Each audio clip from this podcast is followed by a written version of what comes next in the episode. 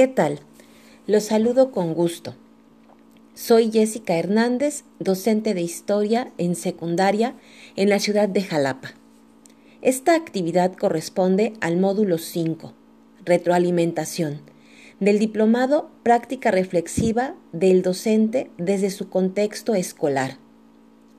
La modificación que haré a mi planeación después de las lecturas y videos son en torno a la situación de aprendizaje, es decir, a la contextualización de las actividades para mis alumnos. Esto consiste en adaptar las actividades a situaciones reales y cercanas a los jóvenes, más que a los elementos curriculares. Estos cambios me permitirán, por un lado, realizar la planeación didáctica pertinente, pero también me llevará a buscar estrategias didácticas como realización de proyectos, resolución de problemas, análisis de casos.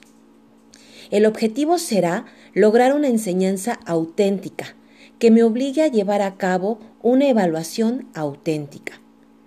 Todo esto desde el enfoque socioconstructivista, el cual se caracteriza por encaminar a los alumnos al aprendizaje desde su contexto personal, social, histórico, es decir, partir de situaciones reales.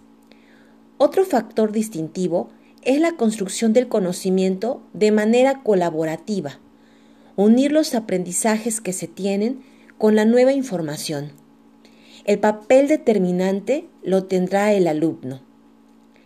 Este diplomado ha sido de gran ayuda, pues une la reflexión de la práctica docente, planeación didáctica pertinente, estrategias didácticas, evaluación auténtica de los aprendizajes y retroalimentación, elementos clave de la práctica docente. Para empezar este espiral reflexivo, bien podría empezar por preguntarme, ¿cómo enseño a mis alumnos?